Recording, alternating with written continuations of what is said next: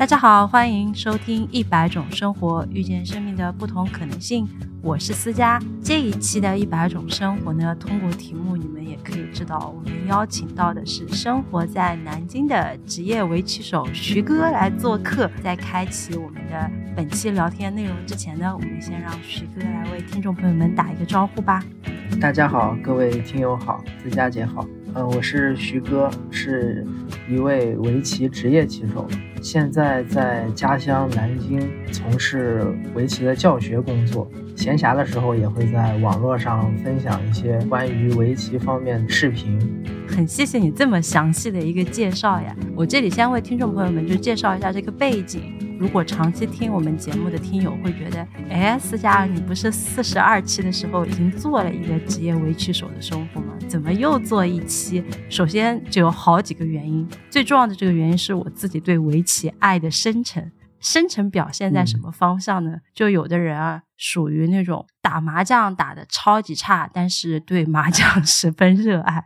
我其实是同样的，我下围棋下的十分的糟糕，但是它阻碍不了我对围棋的这样的一份热爱之心，就是好像有一种棋艺越糟糕。然后对职业围棋手就会有一个更加比较感兴趣，对吧？对，感兴趣，但是还有一个就是敬仰，会觉得哇，你们怎么会这么聪明？因为我自己做不到的事情，你们做到了，我就觉得哇，好佩服。第二个原因呢，是因为我自己觉得围棋是一个很好的休闲娱乐的一个方式。但由于近来在社交媒体啊，或者是一些新闻报道上，对它的关注点没有那么多了，所以我希望在能够我做到的一些小范围里面，我希望大家可以尽可能的把目光对焦到我们的围棋上，就它真的是一个很好的棋类活动。第三个其实也是很重要，就我自己平时在邀请嘉宾的时候呀，我是属于一个行业里面会邀请同时大概两到三位嘉宾，因为十有八九我发出去的邀请 都会石沉大海，没有人回复。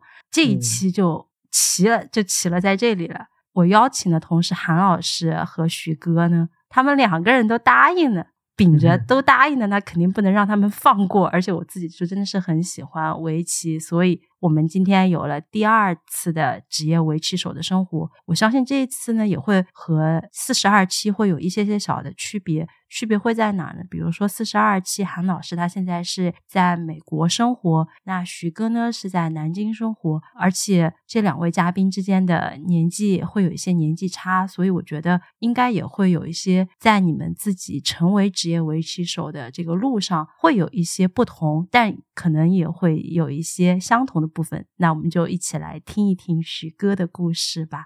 那徐哥呀，就真的是再次感谢你的时间和信任。那我如果这里没有按 照我们播客的一个就是很省力的一个问题，如果要用三个词来形容围棋在你心中的一个魅力，嗯呃，首先我觉得三个词应该不能完全概括围棋的魅力，但是如果我觉得话，第一个应该是玄妙吧，因为这是本身围棋的魅力。因为棋盘是十九乘十九的，它的那个变化就非常的多，计算量也是非常的庞大，变化非常复杂。那么这就是围棋本身的魅力。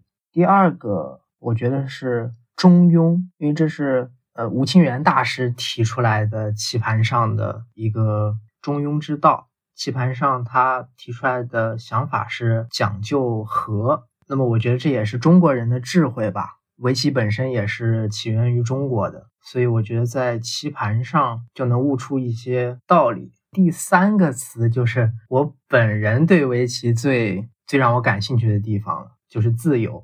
因为我就是一个嗯内心比较自由的人，所以一开始接触围棋的时候，就会觉得它带给我的乐趣是别的一些东西不会达到的。年纪大了以后，想一想，围棋实际上它的棋子的等级观念是一致的，就代表着公平。它并不像其他棋类会有一些等级上大小的区分。棋盘上呢是非常自由的，就是全凭着自己个人的发挥吧。嗯，然后我就觉得在在这个世界上，同时能保持自由和平等的事情已经不多见了。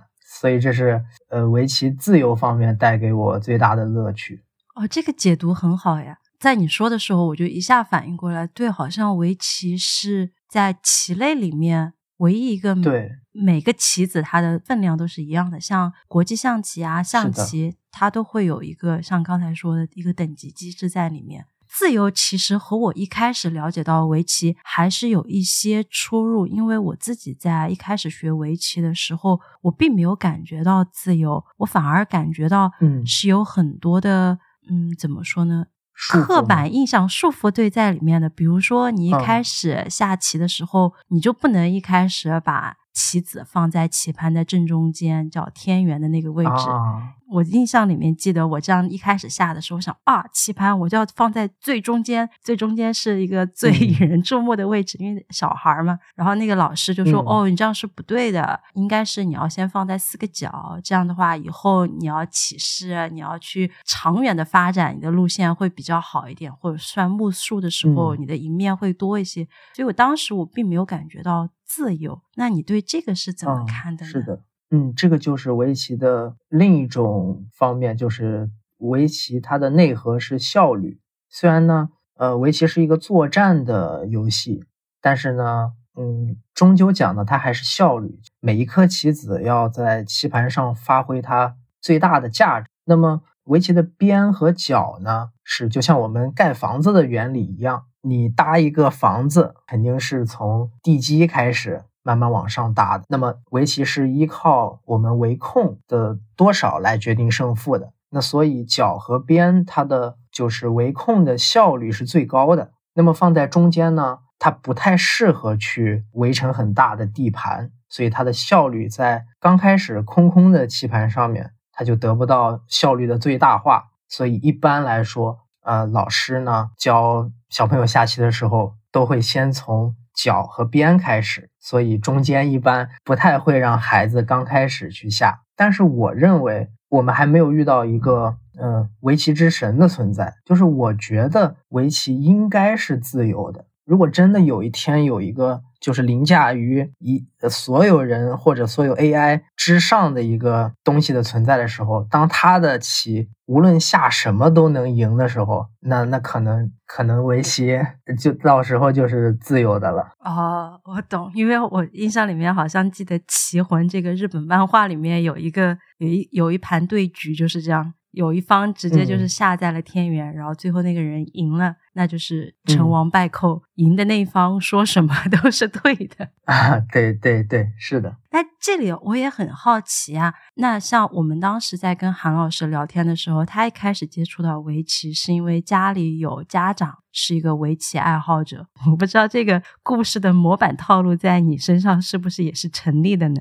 嗯，差差不多，因为我父亲也是，嗯，会下围棋，然后刚开始呢，也是想让我去学围棋，但是我那时候很小，然后他在教我围棋的时候，我并不感兴趣。因为我小时候的兴趣是画画，因为像我的年纪，嗯，我小时候是被基本上是被各种的呃国产动漫和日本动漫填满，嗯，所以小时候的梦想可能是成为一个漫画家之类的，而且那时候画画也还算有一点天赋吧。但是后来也是机缘巧合，就是学画画，有一天差点走丢了。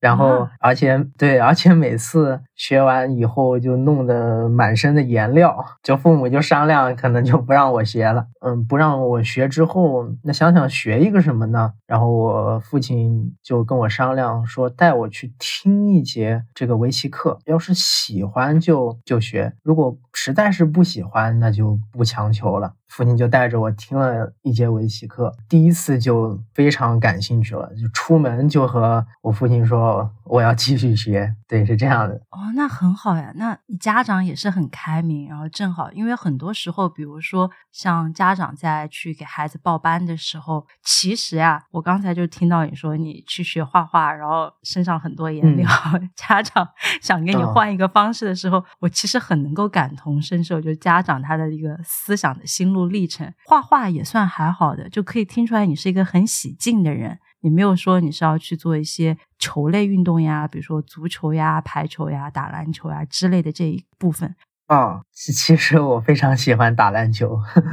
哦，动静皆宜，那也属于哦，但是我只对打篮球感兴趣，可能是因为我、哦我父亲是体育老师，我哇，我虽然是九零后，但是呃，我小时候正好是姚明进入 NBA 的时候，然后父亲就会带着很小的我一起看那个 NBA 的比赛，所以实际上我看球已经已经很长很长时间了。对，哦，但是呢，我也是长大以后才会去打篮球，从小也就是看，所以基本上小时候还是喜欢静，嗯，还是喜欢静一点。哦，那蛮好。你是从几岁开始去开始上这个围棋班的呢？嗯，我算是棋手里面比较晚的，我大概七岁多才开始学围棋。七岁多就已经算晚了吗？那一般棋手里面嗯，平均年龄是多少呀？平均年龄可能五五岁吧，差不多了。更小的四岁就就可以学了。真正的天才 都是小时候就就厉害。哇，三四岁、四五岁，哇，好小呀！我觉得七岁都已经很小了，七岁才小学几年级啊？二年级。嗯，哦，我说的就是大概职业棋手这个群体吧。因为如果你当爱好学的话，你什么时候学都不晚。哎，这个也难说，因为我在做网上的一个资料调查的时候，就和韩老师聊完天之后，我继续去做了一些资料调查，我才发现原来像业余的围棋五段就已经可以算是国家的二级运动员了。然后在高考的时候，好像也享受加分的就这样的一个优势，所以好像很多嗯小孩儿他就会选择，就有的选择高考加分的特长生不一样嘛，就围棋它也是属于一个可以加分的一个项，所以好像这个部分业余的部分也会比较卷一些。是的，因为主要还是年代不同了吧。其实以前业余五段呀，其实就就是很高了，那时候就已经是二级运动员了。当然，嗯，就是这种比较高的情况，那其实，嗯，小时候一般也是学的比较早才能达成。其实算一下，如果像我七岁多开始学，那就是二年级。那到小学毕业之前，实际上你你能学围棋的时间已经非常少了。这里做一个后期补充，在和徐哥聊完天之后，我们做后期的事实审核调查的时候，发现我们在聊天过程当中说，具有国家二级运动员资格者可以获得高考加分的这个说法呢，其实已经不正确了，因为在二零一四年年底，教育部等五个部门联合印发了关于进一步减少和规范高考加分项目的分值和意见。这个文书里面有说，从二零一五年一月一日起取消六项全国性加分项目，里面呢包含了省级优秀学生、思想政治品德突出事迹者、奥赛获奖者、科技类竞赛获奖者、重大体育比赛获奖者以及二级运动员统测合格者加分项目。各地取消了地方性的体育、艺术、科技、三好学生、优秀学生干部等加分项目，并进一步大幅度减少了其他地方性高考加分项目。经过三年多的过渡呢，二零一八年全国性的高考鼓励性加分才真正的推出了历史舞台。那这就是关于业余围棋五段可以通过二级运动员称号来获得加分的这个说法呢，在目前是不成立的。那我们接着来听一听当天的聊天对话吧。那你从七岁开始学的话，也是会像就是之前我在跟韩老师聊天的时候，他说他会需要到一个寄宿学校里面去做一个系统性的学习。那当时你也是这么小就开始要到寄宿学校里面吗？哦，不是，我那个时候不是，我是跟着老师去学的。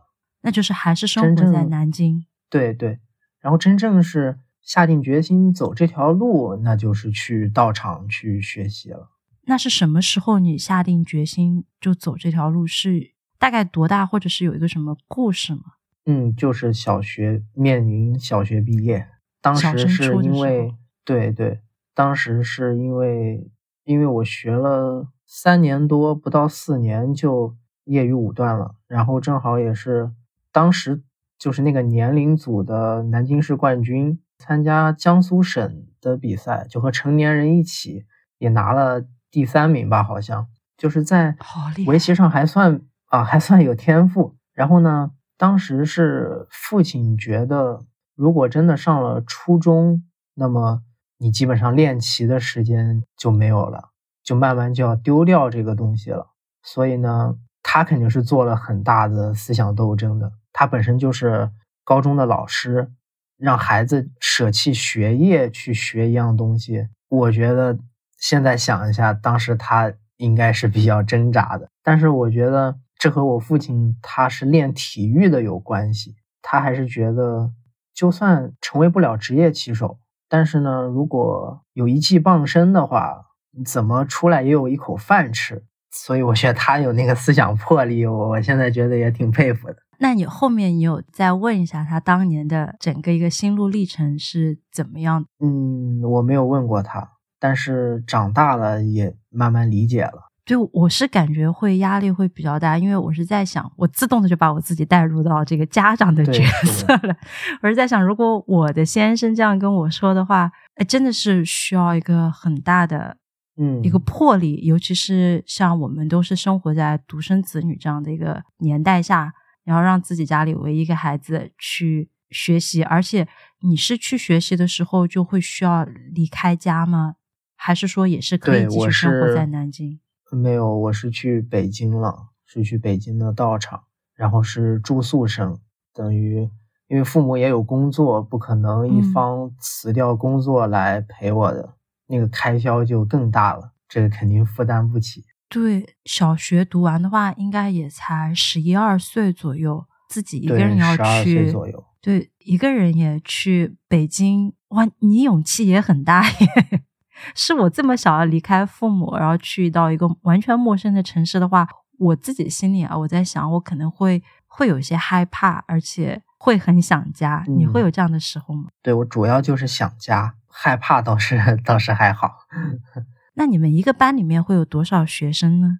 嗯，我们我们是分组的，就实际上是一个特别残酷的机制，就是呃一组、二组、三组这样分组的，一个组六个人。然后呢，残酷在每一天都要下这个组的内部的小循环比赛，然后前两名就会升一组，中间两名就。保持在这个组，后两名就降到下一个组，所以每天都是生活在这样的压力下面的。每一天，哇塞，这个好残酷呀，真的好残酷。你刚才说的时候，我第一脑海里面反映出来的是我们初中或高中的时候，每个月有一个月考，也是会排名，但是我们那是一个月考一次，你们这个是每天都在做啊。那这样的话，其实是不是也会让你现在，比如说面对压力的时候会比较轻松呢？就感觉可能。抗压性会比较好。是的，是的，这是一定的。就围棋本身就是挫折教育，而且尤其像我们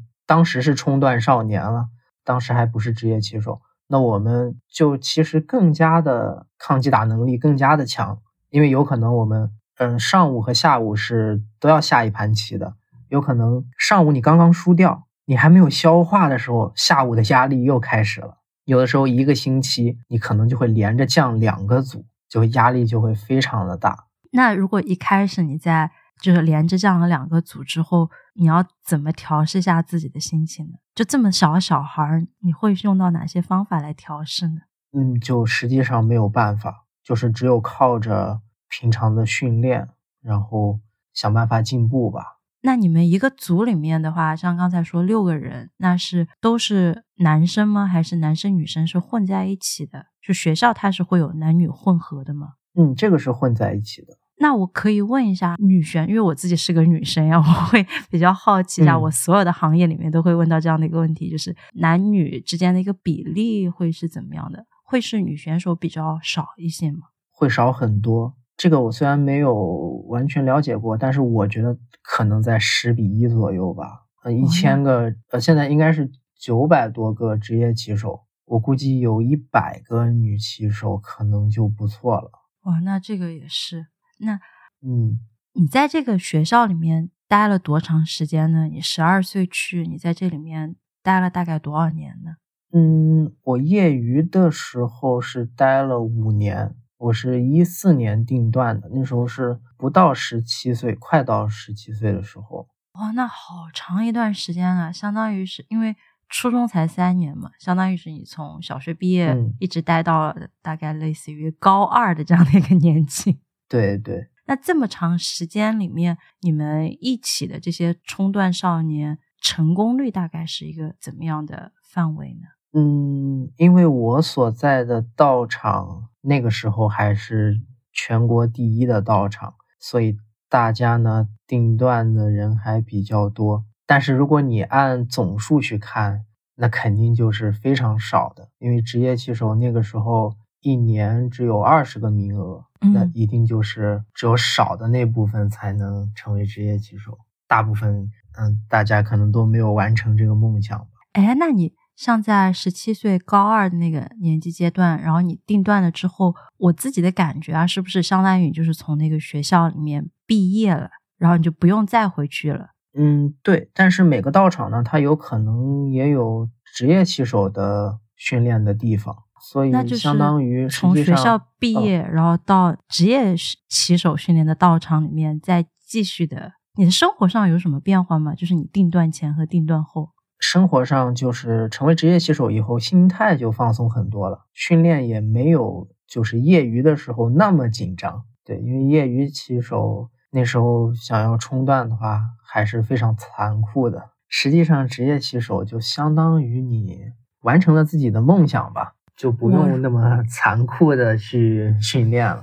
那你从为一个业余棋手，转换到职业棋手之后，是不是就是很自然的会需要到，比如说类似于找工作呀？你要去到哪一个队？你要去哪一个道场？是会有这样的一个选择吗？还是说，因为你之前就是在北京的那个道场里面学习，你定段之后就自然而然的继续在同一个道场里面？嗯呃，成为职业棋手以后，呃，实际上不需要找工作。如果呃成为职业棋手以后，如果还想继续参加比赛、继续训练的话。那就是在道场里面啊，如果你就是成为职业棋手以后，直接就不下围棋了，那就是想干什么干什么。当时我是继续和大家还在一起训练。那成为职业棋手之后，会不会意味着你可以开始每个月开始领固定的工资了呢？嗯，对，签队就会有固定的工资了。然后成为职业棋手以后，也可以去上课、带小课之类的。就是从一开始。业余棋手的时候是可能要交一定的学费，定段成功了之后，你就可以开始赚钱了。哦，是的。这里我要问一些比较就是很浅显的一些问题啊，就像我们刚才在聊到你成为职业棋手之后，就会有各种各样的队呀，然后道场呀、棋院呀，这些到底它的区别是怎么样的呢？什么样是叫我知道有个中国围棋院或者中国棋院。那中国到底有多少棋院呢？呃，是这样，中国棋院就是管理着所有这个呃职业棋手啊，包括比赛啊一系列等等事务的地方。实际上就是呃类似于国家体育总局这个这个情况。然后各个地方的棋院呢，实际上就是教小朋友和爱好者的一些地方。然后道场是专门给。冲段少年准备的就是立志要成为职业棋手这样的一个群体，那个就是就是不上学，专业的去学习围棋了。哦，原来是这样。我为什么会问这个问题呢？是。就之前我们在前期聊天的时候，沟通的时候，就听听众朋友们，我们在正式录制之前，我们聊了一小会儿，在里面呢，我有说到，就是我在做一些后期资料的调查的时候，发现呢，有一个叫陶老师班的公众号，它里面呢就很详细的统计了从一九八六年到二零二一年这三十六年所有定段的。职业围棋手，他在里面这个数据表格里面有一个该选手、该职业棋手他目前的一个情况，我就发现它里面其实有很多，比如说职业棋手他会到一些队里面去继续的做一个培训，比如说像北京的棋院队呀，队的话实际上就是签约职业棋手，然后去代表这个队去下比赛。哦，我也发现，比如说他有一些骑手呀，他后面会自己创立棋院，那怎么样创立一些棋院呢？他有一定相应的资质要求吗？嗯，那这个应该就和开一个店一样吧。就比如说卖早饭也也是一样的道理，不需要什么资质，对，哦，就正常，对对，你租个房子就可以做这这些事情了。哦，我以为他是会需要，比如说这个成立人他一定是一个职业棋手，然后达到多少段才能有这个资质去和中国棋院申请。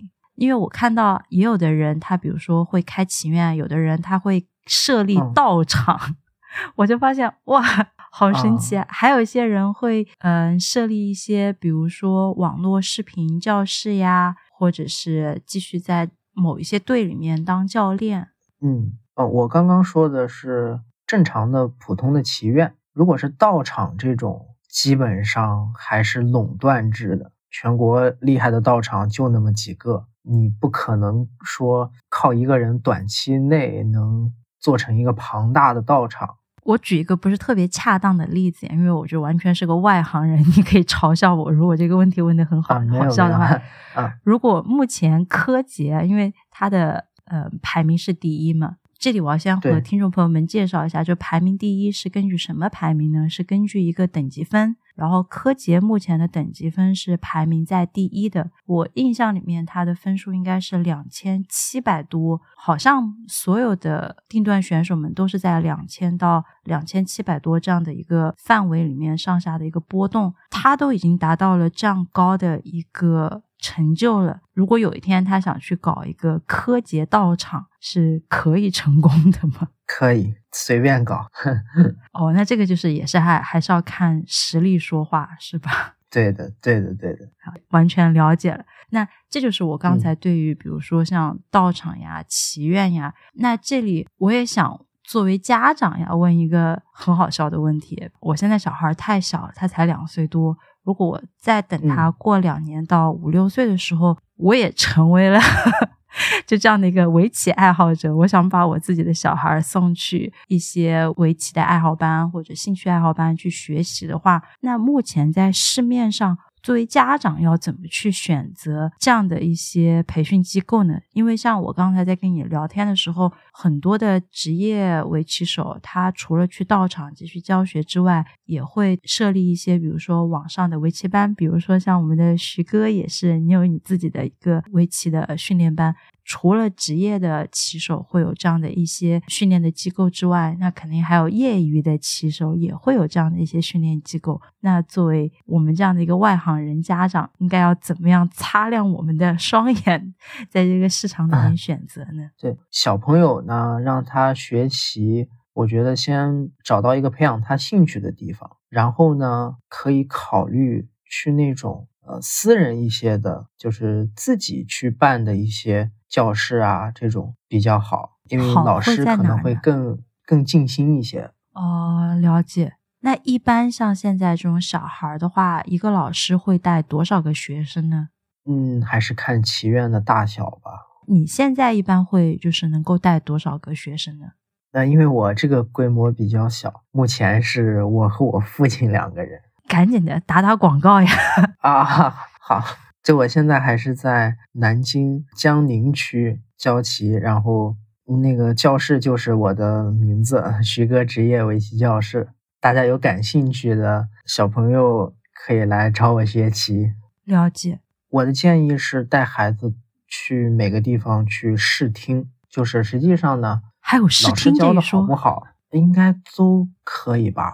应该不是直接就让你报名去学吧？试听会需要收费吗？还是免费的呢？因为我已经太长时间没有生活在国内的，完全不知道。哦，那这这个我也不是很清楚每个地方是什么情况。但我的试听是免费的。那试听一般是多长时间呢？试听就比较短，主要就是看孩子的接收能力。因为有的孩子，比如说比较小，那么他听不太明白。那这时候就会和家长建议，就是暂时先不要去学，呃，等长大一些再去再去学习围棋。哦，了解。哎，听众朋友们，现在你就知道了，可以 去找各个老师试听，先蹭一下课，看他们的教学方法是怎么样，适不适合你家的孩子，对，找到最适合你孩子的方式。嗯，虽然家长是外行，但是老师上课上的好不好，家长是一下就能明白的。所以建议大家带孩子多去每个地方去试听，然后孩子也会给你反馈，从每个老师那里觉得，嗯，在哪里听课会比较感兴趣，这样是比较好的。对，哎，这里我其实可以和听众朋友们就分享一下呀，就是在你去听一个老师他是否是不是一个好老师的时候，我自己的个人的一个评判标准是，如果那个老师可以用很基础的、很浅显的话，把一些很深奥的道理讲给你听，让你立马就懂了的话，那这个老师应该是很好的老师，因为他自己很知道这个知识怎么让他去消化掉。但如果有的老师嗯。他是在给你抛术语，就是让你讲的云里雾里，我自己的感觉啊，我就觉得这个老师可能他嗯。自己也不是特别懂，然后就开始用他专业的术语来砸人，就好像要糊弄我一样，就我自己很主观的感觉，这是我自己评判一个老师是不是好老师的一个方法。你觉得这个在围棋上是可以通用的吗？对，基本上可以。其实学什么东西，它的道理都是一样的。然后围棋上呢，如果这个老师能就是直接的和你说围棋的知识，那么他大概率就是一个比较会上课的老师。如果他需要依靠一些什么，比如说其他的方面跟你讲围棋这个相关的东西呢，你可能就要考虑一下他是否他的水平就是否达到一定的程度。对，哎，这里我们聊了，就是很多作为家长 怎么样选择培训机构。那这个话题，我如果把时间现在往前面拉一拉，嗯，你作为职业的围棋选手，大概是就打比赛有打多少年呢？呃，应该是三年左右吧，三年。对，十七岁打三年，那就相当于二十岁你就开始已经在做老师了。嗯，差不多。实际上做老师时间挺久的了，但就是说专门做老师是不打比赛以后的事情。那这样的话，就是你在教人，其实是从十多岁就已经开始在教人做老师了。哇，对，实际上业余棋手、业余六段的时候，就基本上会有那么一两个学生已经可以带了，因为实际上那个时候的业余六段，他的水平和职业棋手也差的不是很多。就业余最顶尖的棋手，实际上基本上就是职业棋手了，无非就是没有通过比赛去成为职业棋手。了解。哎，那这个我会比较好奇的是，那你觉得在作为一个就打比赛的棋手和有一点退居二线，在做一个老师的这样的一个职业棋手，你觉得你自己个人的生活上面节奏上会变化很大吗？嗯，我个人最大的变化是，以前打比赛，你所有的东西都是自己的，就自己去承受。现在教了孩子以后，孩子也会去比赛，嗯，那么你，嗯，你大部分就是有时候真的是孩子，比如说比赛比的挺好的，你就会特别开心。他们如果比赛没有达到一定的预期，嗯，就会就会比较难受吧。对，等于所以以前比赛都是自己承受，现在就把一些希望放在孩子身上。哇塞，你这么年轻就已经开始就是有这个责任承担，年纪都很小耶，我感觉到你们这个行业的特性，就真的是成名要趁早，好像二十多岁、二十五往后就已经是退居二线，开始作为一个教练呀或者老师了。那你会怎么看待你们这么高的一个年纪的压力和焦虑呢？这个可能是没有办法的事情吧。竞技体育，尤其围棋这种智力运动，他反而是年龄越小，他占的优势就越大。对，因为这个他不像其他的身体项目上的体育比赛，可能一个人的黄金年龄在二十八到三十多岁左右。可是围棋，如果这个年龄基本上他的注意力可能被其他东西分散的就会比较多了。哦，哎，我突然想到一个嗯很蠢的问题啊，我是在想，其他的啊一些竞技类的比赛，它都有，比如说奥运冠军，我好像没有听到过嗯围棋的奥奥运冠军。对，嗯，现在奥运会还没有围棋这个项目。其实就投入产出这个比来说的话，薪资其实没有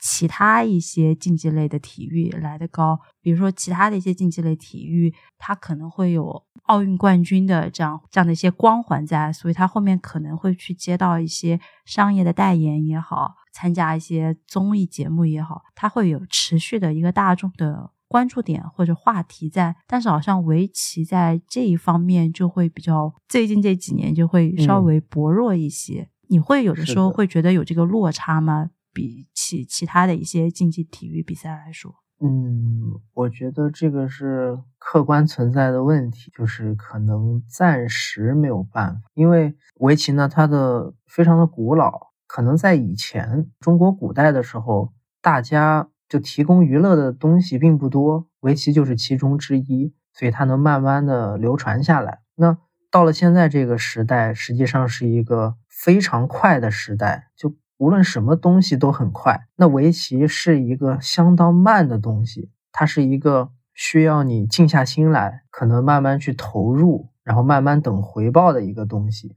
所以大家呢，虽然现在中国围棋的人口，还是挺多的，但是呢，很多人呢，他对这个围棋这个东西呢非常感兴趣，但是又不能很好的静下心来去了解它，可能是和这个时代有关系。像篮球、足球那些比较激烈的运动呢，大家肯定都喜欢看。对我刚才在徐哥在说的时候，我又很快速的往上查一下，目前。围棋、国际象棋这些都不是奥运会的一个项目。官方给出的一些理由是因为棋类项目是脑力项目，不是在奥运会它的项目的发展趋势里面。奥运会的项目主要是以体能消耗的运动为主。或者是能够展现出一些比较高的一些技巧呀，或者是大量消耗体能的运动，像乒乓球呀、跳水、体操，哦，那这个就真的是很不一样。因为很多时候它有一个奥运光环在的话，相应的要接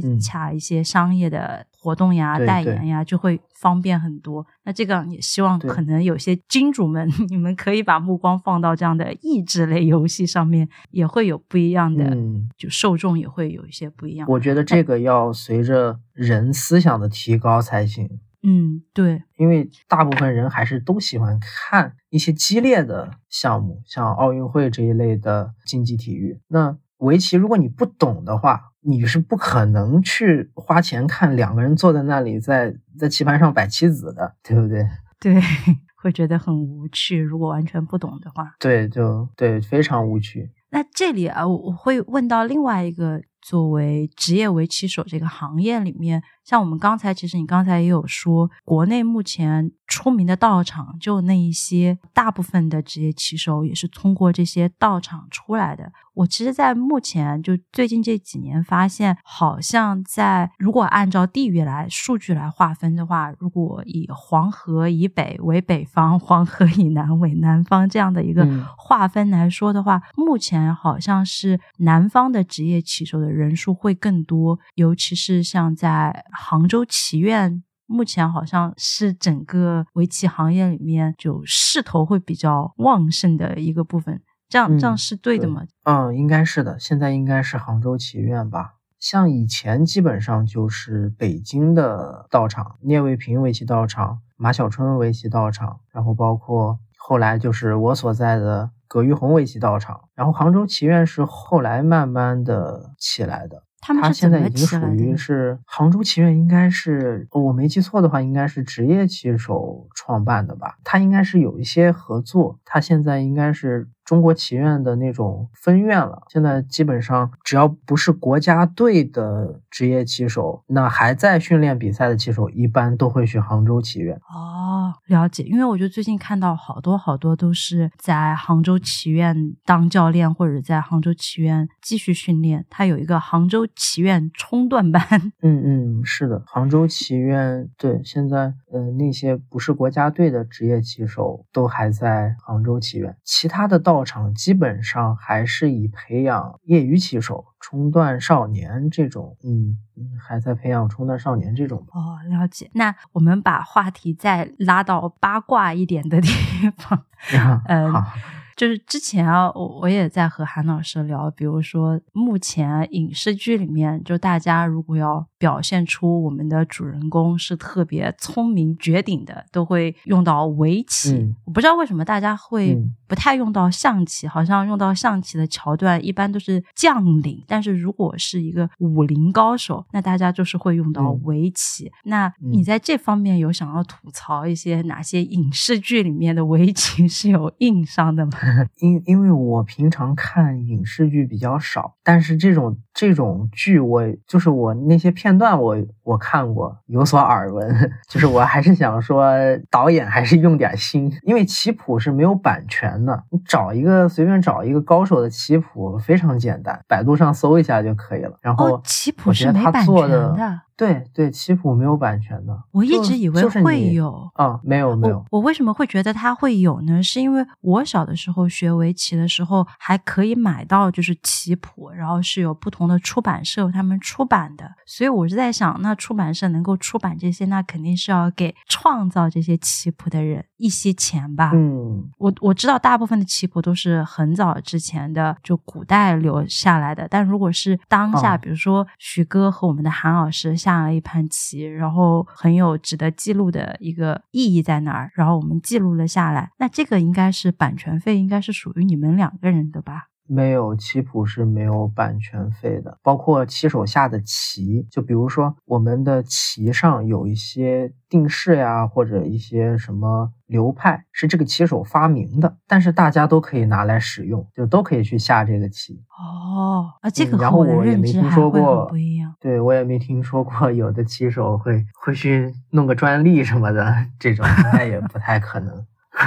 所以对，所以棋谱是没有版权的，实际上。哦，这个还和其他很多的一些，比如说传承类的技艺会不一样，因为很多时候嗯大家都会听到这样的一个俗语，就是“师傅领进门，修行看个人”。很多很嗯多的一些传统的行业里面，可能师傅很担心教会了徒弟就饿死了师傅，所以很多时候他都会在教学的过程当中留一手。但这个好像是不在啊围棋类就不太会有这样的情况出现？因为像刚才你说的，所有的棋谱都是 没有版权的。对这个不太会，尤其是如果嗯，围棋老师你教出来的孩子要是真的能超越自己，那可能也是非常开心的事情吧。那我我们围棋界就有一个最有名的师徒，就是曹勋炫老师和李昌镐老师。哦，李昌镐老师就是住在曹勋炫老师家里的内弟子，然后后来李昌镐老师变得太厉害，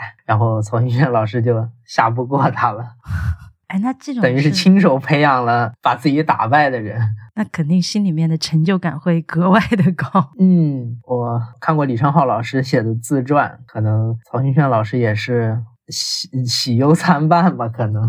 哎，你这样让我，因为我们之前在聊的时候就说韩国有一个电视剧叫《请回答一九八八》里面，然后里面的嗯崔泽的原型就是李昌浩。那如果大家对对他们感兴趣的，可以再去看一下这部韩剧，还蛮值得一看的。那我们这里，这个韩剧非常好看你还说你不看电视剧，我以为你没看过。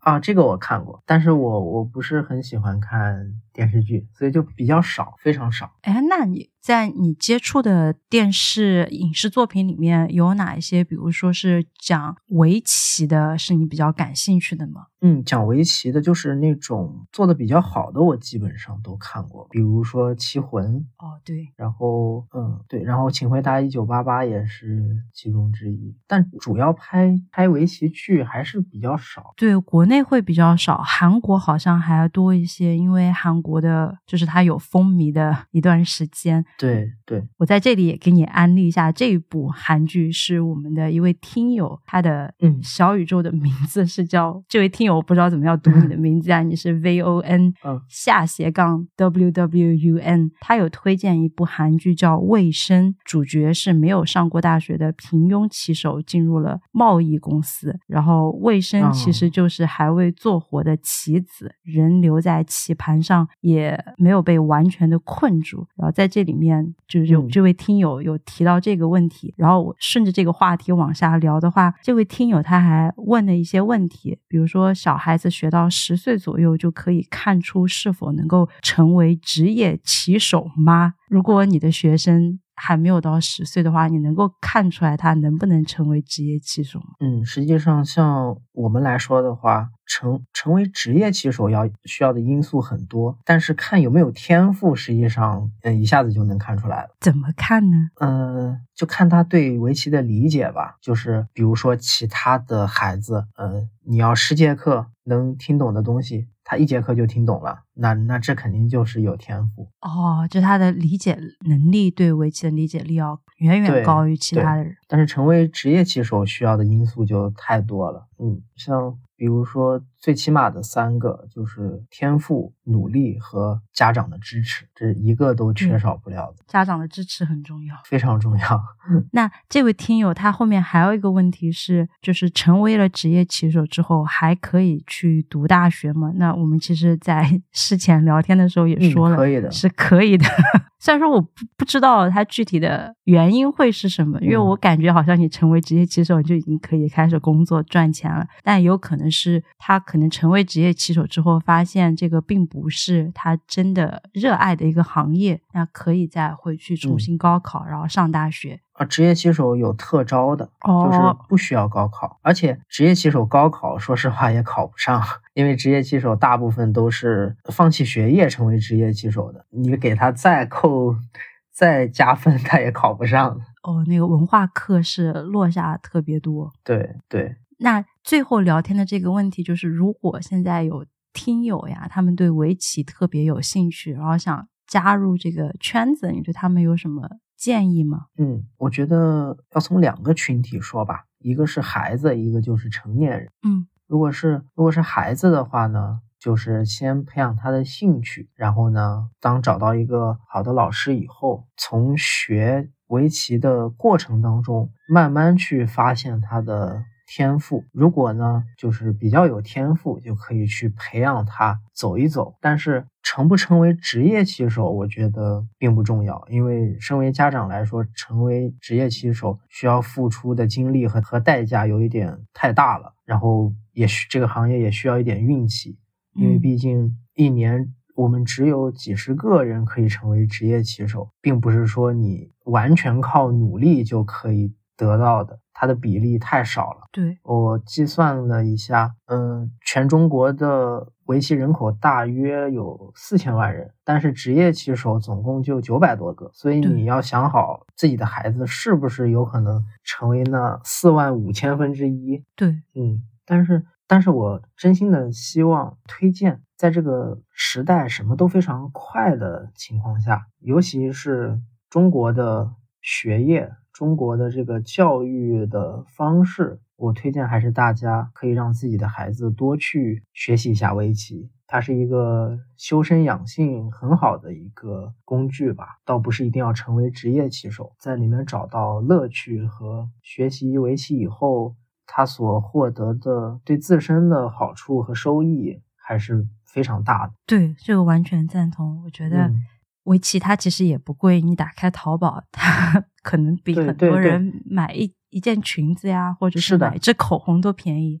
这个这个就在这就说到点子上，就是围棋的成本非常低，跟比其他学其他东西的，呃，琴棋书画里面围棋的成本是最低的。就棋子和棋盘你也不用买特别好的，几十块钱就可以下了。对，或者你不想买的话，嗯还可以网上直接 学棋，只是可能你对对没有手感而已。嗯，然后成年人的话，我也希望大家可以去多了解一下围棋。围棋毕竟也是中国传下来的传统文化。然后呢，成年人呢，我希望就是他也不用学得多精，就是他感受其中围棋带给他的乐趣，我觉得就可以了。对，我觉得也除了除此之外，它也是一个比较好的交友的方式。你想，对可以跟另外一位朋友坐在那儿坐这么长时间一直下棋，可能也也可以闲聊一下，我觉得是个蛮好的益智类游戏。因为之前有和韩老师在那里聊，说如果要去相亲的话，你可以把你的相亲对象 带去一起下一盘棋，就不管什么棋也好，围棋也好，象棋也好，五子棋也好，就至少它是一个 休闲的生活娱乐方式。你可以通过看这个人他的是不是输得起啊，他下棋的一个套路啊是怎么样的。去看一下他这个人是怎么样的。但凡如果他输不起的话，心里面打一个小小的问号。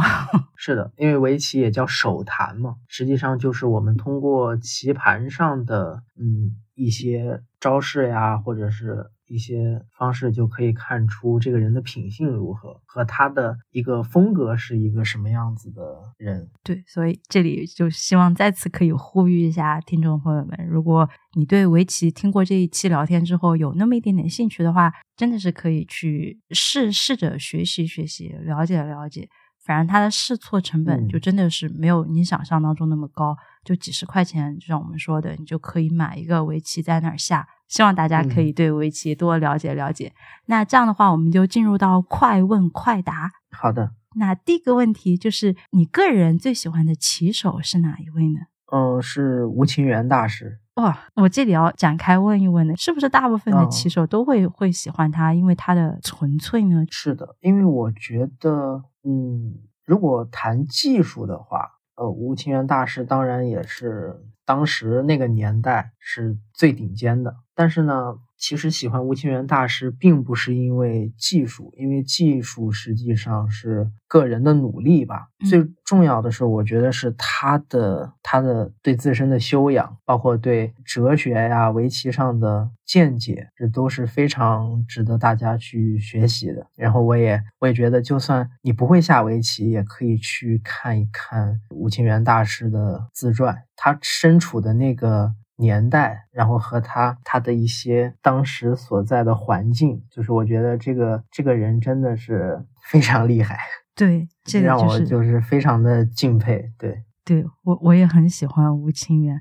这里再为大家强烈的安利一下这位大师。那第二个问题，其实我们刚才在前面有大概聊一下，就你最喜欢的围棋的影视作品是哪一部呢？嗯，那应该还是棋魂吧。对，我觉得他很热血少年耶。我小时候看的时候可喜欢围棋了 啊。对对，而且它里面的那些棋谱就真的是历史上历史上出现的棋谱，它本身就是职业棋手去监制的，所以你就让懂围棋的人看起来非常的舒服。接下来这个问题是，像我们其实刚才有在说，呃。围棋就世界范围上来说的话，还是中日韩这三个国家的围棋会职业化会进程会远远高于其他的像欧美啊这样的地区。那在中国、日本、韩国这三个国家的围棋职业选手上的棋风上来说的话，中国的比如说像徐哥是职业二段。对上日本的职业二段或者韩国的职业二段，我们在聊棋力上会是在一个平均的水平吗？还是说哪一个国家它的棋力会远远高于其他的地区？哦，那不会。就职业棋手这个群体呢，它的段位倒不是决定水平那么重要，在业余里面是非常大的。但是职业棋手呢，呃，以前也有过初段胜九段这样的例子，对。哇，那这个真的是，因为本本身本身成为职业棋手，他的水平差距就不会特别的大啊，除非是嗯，就是像柯洁这种就一线的职业棋手，那那和普通的职业棋手啊，那还是差距比较大一些。但但是就是身为职业棋手，这个段位不是决定水平的一个考量哦，这一点很重要。因为为什么我想强调一下这一点呢？就是再次为。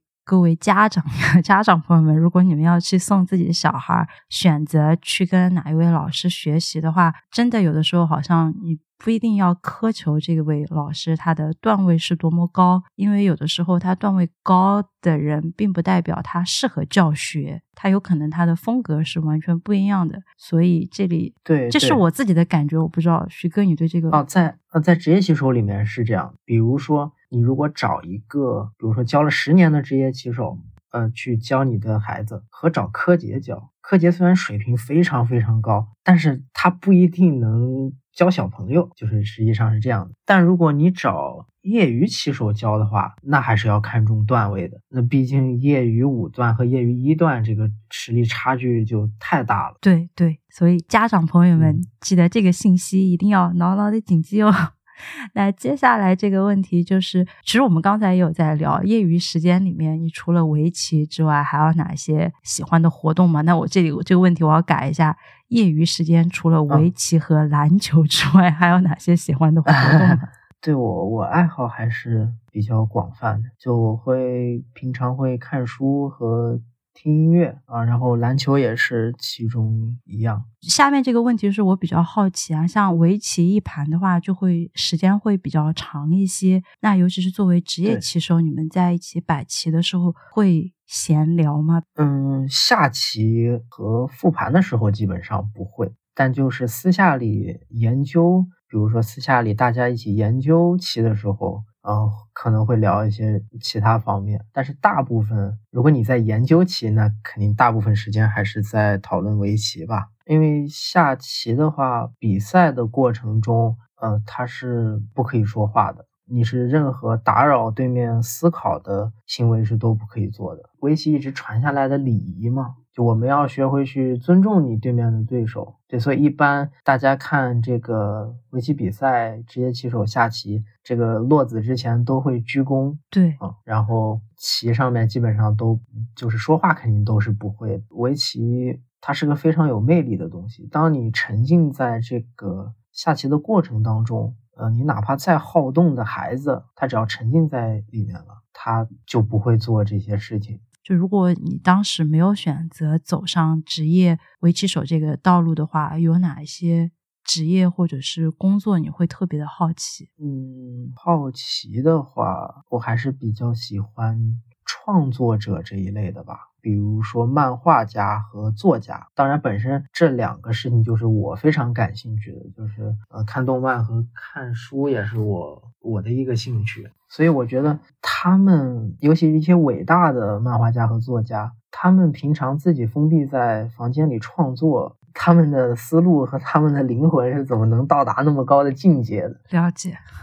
那最后的这个问题就是，你当下这一刻对围棋有什么愿望吗？哦，我有，我有一个非常大的愿望，就因为我不下棋了，还有一个非常重要的就是 AI 的出现，因为相当于呢，以前没有 AI 的时候呢，大家追随的都是还是强者嘛，因为毕竟是竞技体育。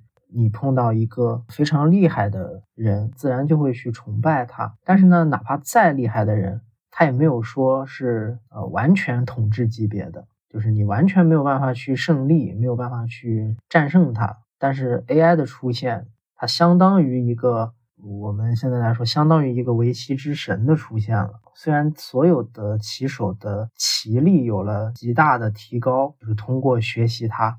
但是我之前也说了，我从小包括到大对围棋的热爱就是自由占了很大的一方面。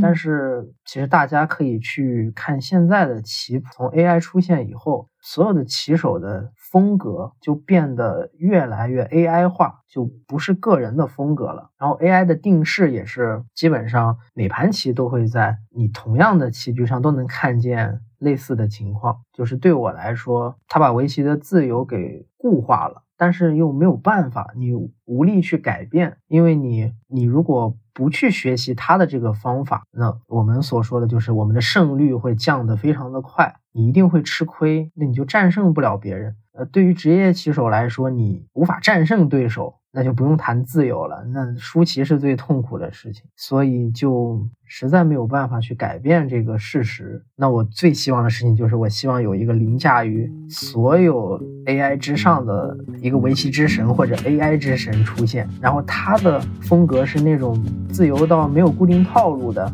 下法，就可以吊打现在所有的 AI。这样围棋又可以回归到那种不统一风格的那种自由的情况。哦，完全了解这个说的，我自己也感觉很热血沸腾。而且完全能够理解你。这就是我们这一期的一百种生活。再次感谢徐哥来做客我们节目。那也希望大家如果听完这一期对围棋比较感兴趣，你也是生活在南京的话，想要去继续的更加系统性的了解围棋，可以联系一下我们的徐哥。他的联系方式呢，小红书会在本期的节目信息里面会有列出来，欢迎大家一起去找他玩哦。来，再次感谢徐哥来做客，谢谢你。嗯，谢谢谢大家，谢谢各位听众，谢谢思佳姐。